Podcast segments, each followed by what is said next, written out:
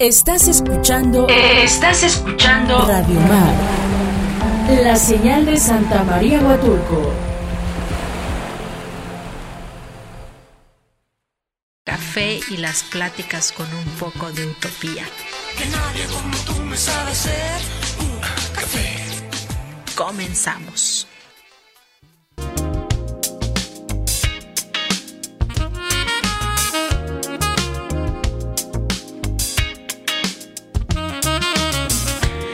Queridos radioescuchas, estamos en la frecuencia correcta. Ya sabes que esta es la hora de tomarnos el café y estamos platicando muy a gusto con Mamánchate o Mamá, gato, como se define. Yo soy un artista, plástico, que, eh, me corrige, si estoy en lo incorrecto. Ella es de Sinaloa y es ha tenido una eh, ha tenido un desarrollo profesional en los últimos años bastante bastante interesante. Y incluso dentro de, de, este desarrollo profesional ella ha tenido que replantear algunas cosas en su vida personal y sobre las cuales vamos a platicar más adelante. Nos íbamos hace ratito mamá chate a un corte y te preguntaba yo porque me decías yo pinto gatos, o sea, de pronto me encontró, ¿no? El, eh, este, esta extensión de mi ser, dije, yo soy mamá gato y voy a pintar gatos y ya la gente me identifica, ¿no? Con los gatos. Pero ¿has intentado en algún momento pintar algo distinto? Sabes, antes de los gatos sí pintaba de repente una cosa y otra, ¿no? Incluso en la universidad me decía, oye, hazme a Sor Juana Inés, o oye, me haces a la Virgencita para mi abuelita, y, y, así, ¿no? Pero cuando entré al mundo de los gatos, dije, es que esto soy yo, o sea, o sea, no es una firma nada más, no es un concepto, es que esa soy, es como yo descubrirme, ¿no? Entonces dije, este es mi mundo y esto es lo que yo quiero pintar. Entonces, sí, de repente, si alguien me hace un encargo, puedo hacerlo, pero al principio lo hacía más que nada, ¿no? Pero ahorita, la verdad, casi no. Creo que mi arte, mi concepto va madurando, va evolucionando, va, este, voy, voy jugando mucho con, con, claro. con, pero... O sea, si nosotros vamos a una galería, nosotros vamos a una exposición, encontrar algo tuyo eh, significa que vamos a encontrar relacionado con los gatos. En cualquier... ¿Mande? ¿Mande? ¿Sabes qué? No tanto con el gato, o sea creo que, que ahorita mi, por ejemplo, el cuadro que tengo acá atrás es un, es una hada, es un gato con una hada. De repente hago mucho, eh, eh, estoy tocando mucho el tema espiritual en este momento de mi vida. Siento que de repente está una mujer, una mujer empoderada, una mujer conectada con su divinidad. Entonces, no solamente es el gato, o sea, hay un juego ahí entre, entre la mujer y el gato eh, simplemente representa la conexión, ¿no? Con, para mí es como la conexión entre el plano terrenal y el, y el plano divino. Entonces juego con mucho con, con esos con ese concepto, ¿no? pero a veces incluso, incluso a veces no hay gato, pero yo quiero que veas la obra y digas tú, este es Mamanchate. Claro, en, ese, sentido, podríamos, decir, por ejemplo, los, artistas, son muy propios de, pintar, algo que realmente los inspira, Es como una conexión, es, un proceso de comunicación en el que ellos quieren enviarte algún mensaje propio, algo que a lo mejor está, quizás, incluso, una vivencia, y, la están plasmando, porque, salvo lo que tú me digas, muchas veces lo utilizan como un canal, ¿no? Para, para poder explorar sus emociones y, en ese, y, en ese, sentido, cuéntanos, ¿qué es lo que te inspira a ti a pintar? ¿Qué es lo que te inspira a pintar?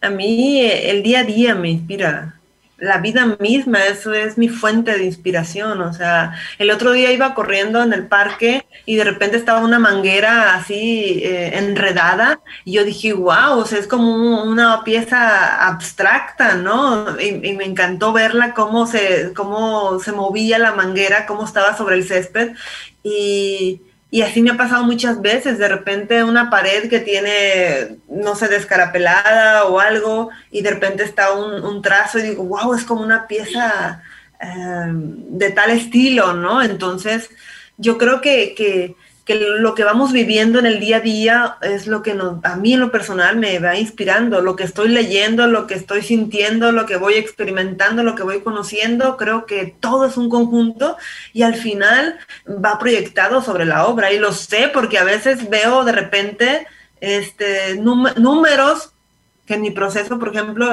el que viví, aparecían muy recurrentes en la obra, en, en, en un lugar, en otro, y de repente agarro esos números que son importantes para mí porque representan una etapa mía y van en el lienzo. Yo quiero, yo quiero que, que, el lienzo literal está lleno del artista. De, incluso Picasso decía que, que, la obra era el diario del artista. Y, Interesante frase. o sea, pues. comprar una pieza de arte, una pieza de, propia de un artista, es comprar, parte, de su esencia. Total. Total, de hecho, sabes que acabo de vender una pieza y es una mujer que está boca abajo, como desnuda, con su cabello así ondulado, girando, y trae una flauta en la mano, y, el, y, y, la, flauta va desprendiendo mariposas, está creando mariposas. De hecho, esa obra se llama Creación de las Mariposas. Enfrente está un gatito cazando las mariposas, agarrándolas con un gorrito de mago, trae el, el gatito entonces, aparentemente, si alguien la ve, dice, ah, mira, es una, una chica cazando, este, soplando mariposas o algo, ¿no? X. Pero yo me pongo a pensar, analizando un poco la obra, yo digo, no, es que yo quiero decirle al ser humano que es un creador, que es Dios encarnado, que es el universo hecho, hecho mm, pequeño por un periodo de tiempo, ¿no? Yo quiero recordar al ser humano su grandeza a través de cada una de mis obras. Por eso, esa no es una mujer que está soplando una flauta, es una mujer que está creando mariposas, está creando su realidad, está creando su vida, está creando lo que, lo que ella quiere ver manifestado, ¿no? Y para mí el ser humano tiene esa capacidad de, crear. Somos magos, decían los filósofos griegos, pero lo hemos olvidado. Oye, y hablando en ese sentido de los filósofos, eh, ¿quién ha sido tu inspiración dentro del, arte? O sea, independientemente de todo este proceso que has vivido, ¿podrías mencionarnos algún artista que mejor te haya inspirado en algún momento? Artista que mejor te haya inspirado en algún momento. Es que yo creo que de cada, de cada uno vas admirando este eh, cada cosa, ¿no? Por ejemplo, por mencionar una de las más conocidas, ¿no? Frida Kahlo. Hay gente que dice, ay, Frida Kahlo, o sea, la ponen aquí, la ponen allá. Pero yo admiro, por ejemplo, de ella ese, esa, esa manera de poder transmitir todo lo que ella sentía, ponerlo en un lienzo. Eso no lo hace cualquiera. Mucha gente pinta lo que ve, mucha gente pinta lo que escucha, pero pintar lo que sientes, ese es otro nivel. ¿Y tú pintas lo que sientes? ¿Y tú pintas lo que sientes? Totalmente lo que pienso, pinto mi filosofía, mi ideología, pinto todo, pues, o sea, por eso en cada obra, como te decía ahorita, casi casi es un grito de recordarle al ser humano en sí que, es un pedacito de Dios.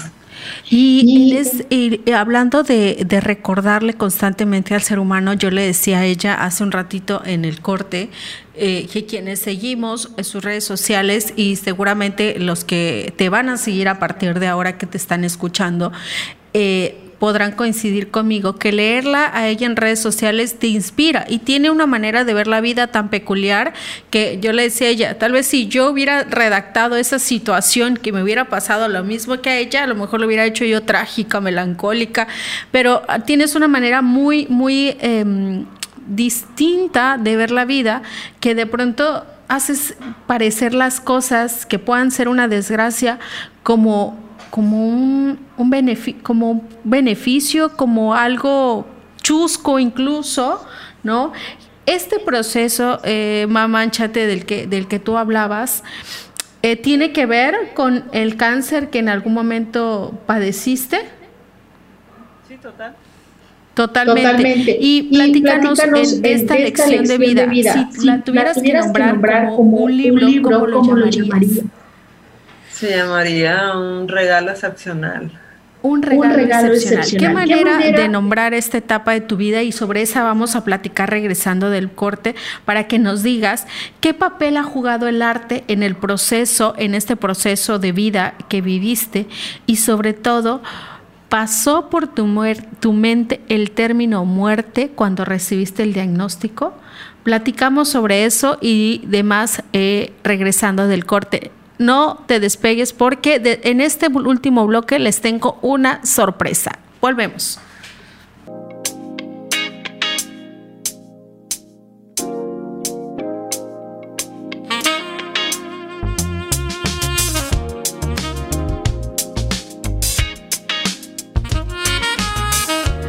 Ya estamos de regreso, queridos radioescuchas, en un café con Erika Greco. Y es que, por supuesto, ya saben que en Radio Mar y en este programa solo tomamos café Paraíso Oaxaca, el mejor café, un café cerca del cielo. Y estamos platicando ya en, la último, en el último bloque y nos vamos a quedar con muchas preguntas pendientes a Mamánchate porque su concepto es muy interesante y a la auditoría le está gustando mucho. Y quiero mandar saludos a quienes nos están viendo por las redes sociales. Le vamos a mandar un saludo muy afectuoso a Irving Correa, a Susana Castro, a Ivonne Caro, Gabriel Arellano, un abrazo a Puerto Ángel, Tere hasta Los Cabos, gracias por sintonizarnos, Yuraima, gracias, eh, guapa, un abrazo hasta donde nos estén sintonizando. Gracias a todos. Y bueno, vamos a continuar platicando con Mamánchate. Y antes del corte, le preguntaba que en este proceso de vida que ella ha estado viviendo, eh, nos decías, ¿cuál es el, que lo tuvieras que nombrar como un libro, cómo lo llamarías? Excepcional. Un regalo, excepcional. Ajá, un regalo excepcional. Eso nos había, nos había comentado y con eso, ajá, con eso nos, nos íbamos. ¿Qué manera de ver la vida al decir, te, me diagnostican cáncer y yo, eh, a ver, permíteme. ahí estamos, mamánchate. Vamos a darle unos segundos. Ya saben que este tema de eh, la tecnología nos a veces no nos ayuda mucho. ah, ok, perfecto, ya estamos, eh, ya estamos, eh, muy bien. ella decía que es un regalo excepcional el diagnóstico que ella recibió en su momento del cáncer. Y, mamánchate, ¿pasó por tu mente en algún momento el término muerte? ¿Sabes qué? Este, desde el principio yo me sentí protegida, me, sentí guiada, me sentí como que, como que era un instrumento que tenía que vivir esa experiencia para poder después compartir con otros eh, esa vivencia, ¿no?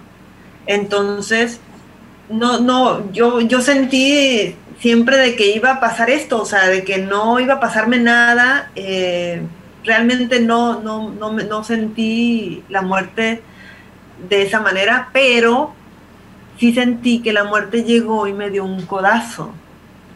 Y me dijo, para dónde vas, qué estás haciendo, cuál es tu prisa, qué quieres alcanzar, o sea, te estás perdiendo de esto, mira, te estás perdiendo de aquello, porque traes, porque estás pensando en el futuro, en el pasado y te estás olvidando de este presente maravilloso. Entonces yo creo que, que de alguna manera la muerte este, me, me dio un codazo. Para mí es mi forma de expresarlo, me dio un codazo y me dijo, hey, entonces me despertó del, como si me hubiera despertado de un sueño, de, ese sueño que, a veces vamos como en automático por la vida y, siento que esa parte...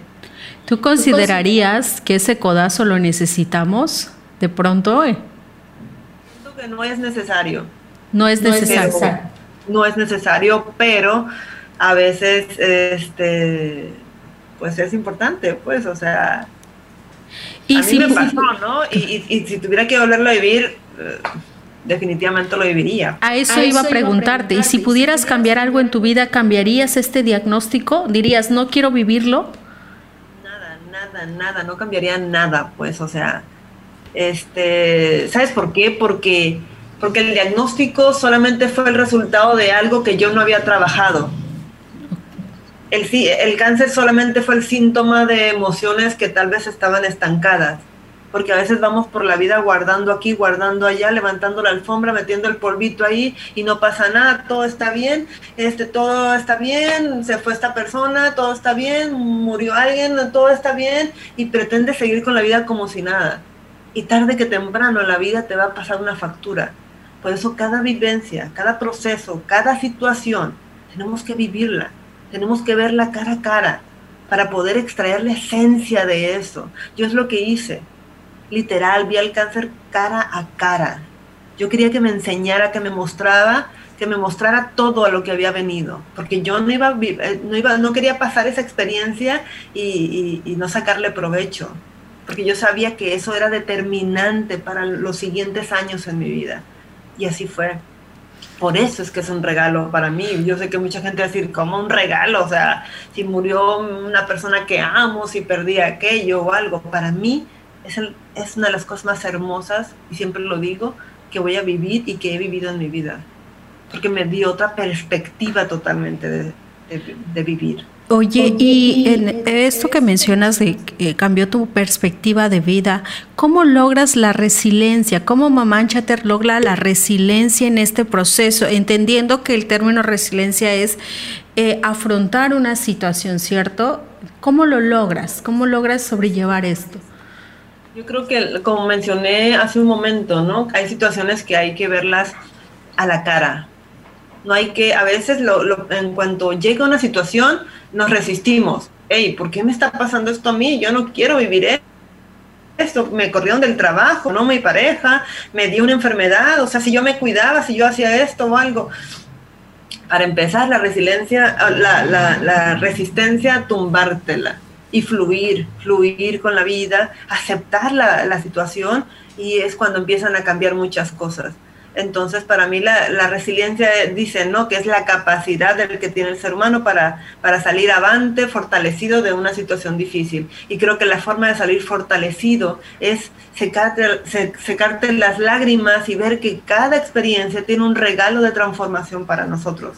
Entonces, cuando entiendes esa parte, ya no la vives como una víctima, la vive simplemente como un, como un alumno que está aprendiendo. De de hecho, el primer día, cuando me diagnosticaron, yo me acuerdo que en ese momento como que caí en shock, cinco minutos, diez minutos, pero al ratito yo dije, si el miedo te dejó entrar a mi vida, va a ser el amor más hermoso el que te va a hacer salir y te vas a ir. Entonces cambié ese chip totalmente. El miedo lo cambié por amor y para mí esa es la clave.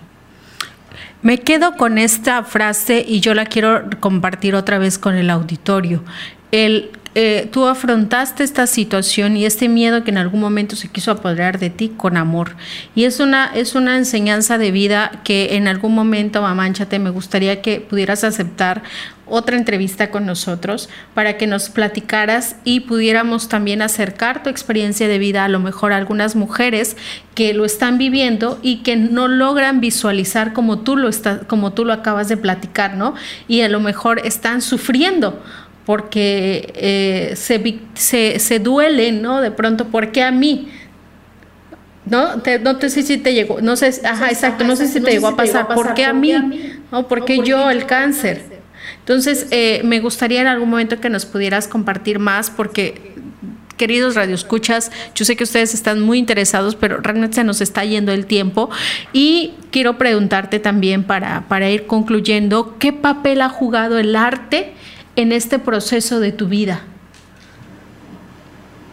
El arte es de las cosas más poderosas que puede existir, la verdad, y más en una situación como esta. De hecho, muchos institutos usan el, el arte terapia de cómo utilizar el, arte, ¿no? O sea, va más allá de, distraerte, ¿no? Pero el hecho de, quitar tu atención de una situación y ponerla en algo que te, que te, que te transforma una, una emoción, ¿no? O sea, yo creo que es fundamental, la verdad.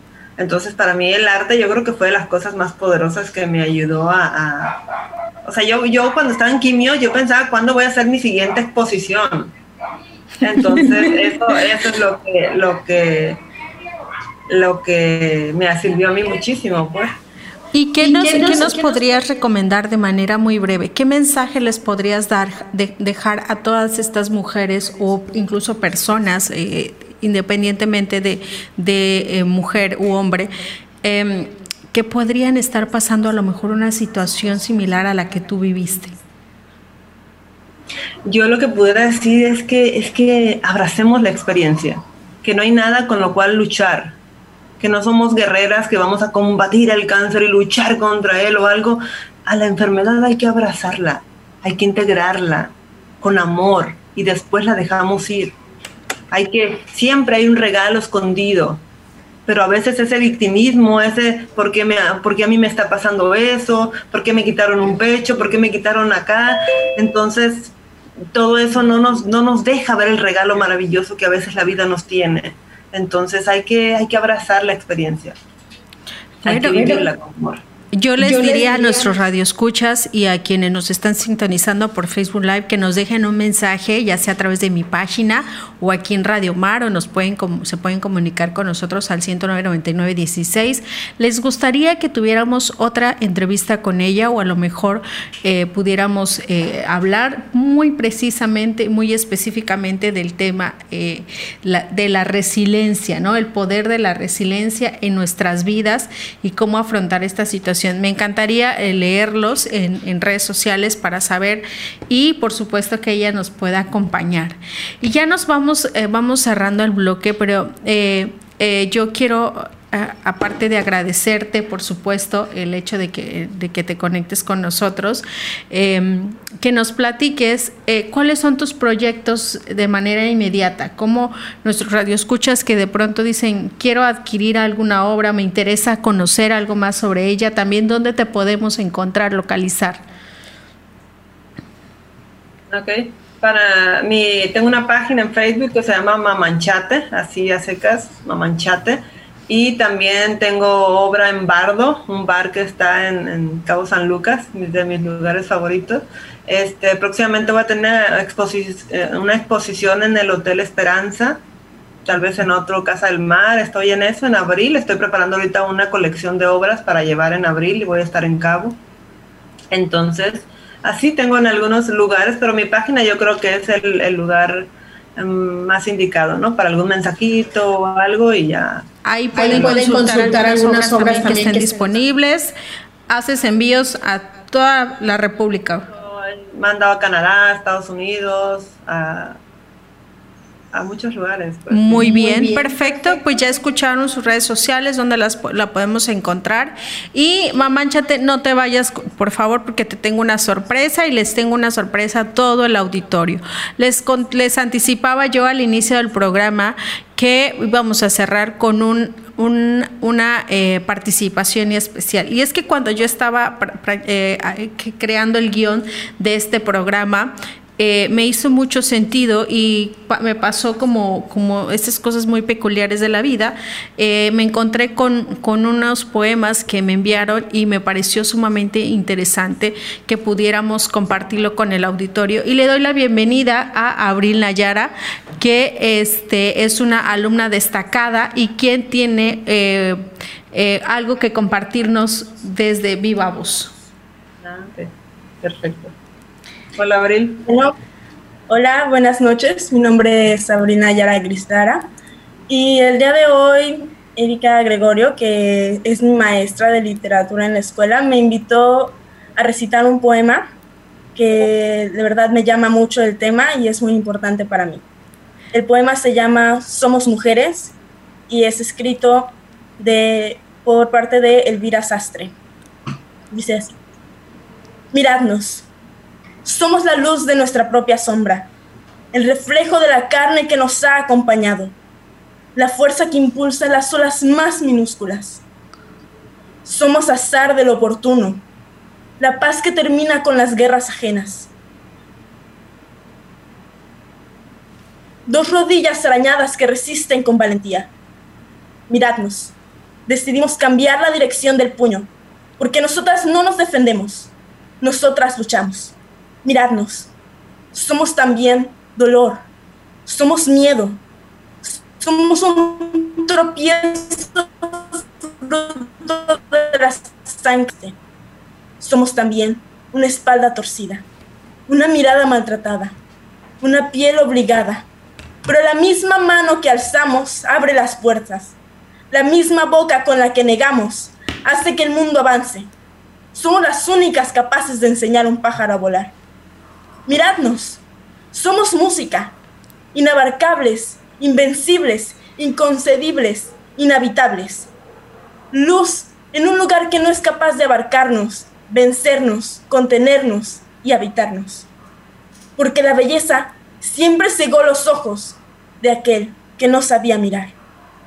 Nuestro animal es una bestia indomable, que dormía tranquila hasta que decidisteis abrirle los ojos con vuestros palos, con vuestros insultos, con este desprecio que oídnos, no aceptamos. Miradnos, porque yo lo he visto en nuestros ojos, lo he visto cuando nos reconocemos humanas, en esta selva que no siempre nos comprende, pero que hemos conquistado. He visto en nosotras la armonía de la vida y de la muerte, la quietud del suelo y del cielo, la unión del comienzo y del fin, el fuego de la nieve y la madera, la libertad del sí y el no, el valor de quien llega y quien se va, el don de quien puede y lo consigue. Miradnos y nunca olvidéis que el universo y la luz sale de nuestras piernas, porque en un mundo sin mujeres no es más que un mundo vacío y a oscuras. Y nosotras estamos aquí para despertaros y encender la mecha. Gracias. Ay, qué hermoso. Bravo, bravísimo. Me, encanta. Gracias, Abril, eh, por, acompañarnos. Y me gustaría nada más eh, que me dijeras por qué escogiste ese poema y eh, ¿Qué es lo que te motivó a ti, por ejemplo, a hacer esta selección en su momento cuando me compartías estos poemas? Pues mi principal motivo para elegir este poema y no los otros que tenía planeados y que presenté en mi poemario fue que justamente hoy, el día 9 de marzo, un movimiento que hace, se hace por parte de las feministas es Un Día Sin Mujeres. Y en este poema dice varias veces que nos miren, que nos noten, que vean que estamos aquí. Y hoy, que es un día en que desaparecemos, quiero que vean que es importante nuestra presencia, lo que hacen en el día a día, los comentarios, las miradas, cómo nos afectan y qué serían nosotras. Excelente, Abril, muchísimas gracias. Eh, me, me, me, enorgullece que estés participando con nosotros. Eh, eh, yo veo que a Mamá Chate también le gustó mucho tu, tu poesía y sobre todo que a, a, una edad tan corta tengas este, este gusto y este deseo de, ser parte de esta lucha. ¿Por qué, Abril? ¿Por qué siendo tan, a una corta edad, qué mensaje les mandarías a lo mejor a, los, a tus compañeros de generación para que compartan esta idea? Pues primero que nada, yo creo que realmente no hay una edad corta para unirse a este movimiento y a esta lucha, porque desde que se nace mujer, desde que eres niña y te enseñan que tu lugar es jugar con con trastes y jugar con muñecas y jugar a que tienes novio o tienes un príncipe, desde ese momento tú te das cuenta que por alguna razón tú eres diferente a los niños y por alguna razón tú no puedes jugar a que eres un policía en persecución o algún bombero apagando fuego o espías secretos. Entonces, yo creo que solo es como a esta edad que realmente me empecé a cuestionar algunas cosas que yo misma hacía como porque veía algunas palabras que se dicen, algunos insultos, que después de que te pones a pensar un poco tienen un trasfondo muy machista y pues bastante misógeno y pues no estaba dispuesta a seguir siendo parte de esto. Excelente, bravísimo. Muchísimas gracias, Abril. Ojalá nos puedas acompañar en otra ocasión declamando poesía, porque le ha gustado mucho al auditorio y rápidamente te voy a leer lo que comentan y mandar saludos. Valdivia Gallegos, eh, saludos a Mamánchate, dice ella me ayudó muchísimo con la enfermedad y mi mamá tienes las palabras correctas. Gracias. Eh, saludos de, a Perea Vargas desde la hasta la Mistequilla, Lizárraga Pamela, eh, Ceci Flores, Gris Isis, Llanos Cortés, un abrazo también. Te, te, escribe Mamánchate. Gracias por compartir esta enseñanza, maestra. Ivonne Caro, mucho éxito en tu vida. Eh, saludos Negrita Lara Liborio, a Mónica Cerezo, eh, mi gran amiga y una hermosa exalumna. Gracias. Ceci Flores, un gusto escucharte, mamánchate. Definitivamente eres una de las almas sabias que vinieron a compartir enseñanza de vida. Un honor escucharte. Me puedes compartir tu página en Facebook, lo vamos a dejar. La pueden encontrar así como mamánchate. Erubiel Martín, un saludo. Araceli Lara, eh, Vargas Loris, Erubiel Martín, Jorge Alejandro, Gisela Lara, Abel Castellanos, Perea Vargas, Amis Amiloc, Alma Rangel, Omali Gareda, eh, y Eliezer Gris, Amita Vargas, Ceci Flores, wow, Abril, qué gusto escucharte, además de hermosa y bella tu poesía, acertada poesía denota la necesidad de valorar la presencia de la humildad de la mujer, muy acertada la respuesta de Abril y bonitas palabras, dice Perea Vargas, híjole, le ha encantado el auditorio tu poesía, Abril. Definitivamente tienes que estar en otra ocasión con nosotros. Padrísima. Gracias, mamá. Un, abrazo, Y bueno, eh, te, agradezco a ambas por haber aceptado la invitación y repito para el auditorio, si, si les gustaría eh, que tuviéramos una segunda plática con Mamánchate específicamente sobre el tema de la resiliencia y cómo ella ha afrontado este proceso de vida, bueno, déjenos sus comentarios para que eh, la podamos convocar en una segunda ocasión. ¿Qué dices, Mamánchate?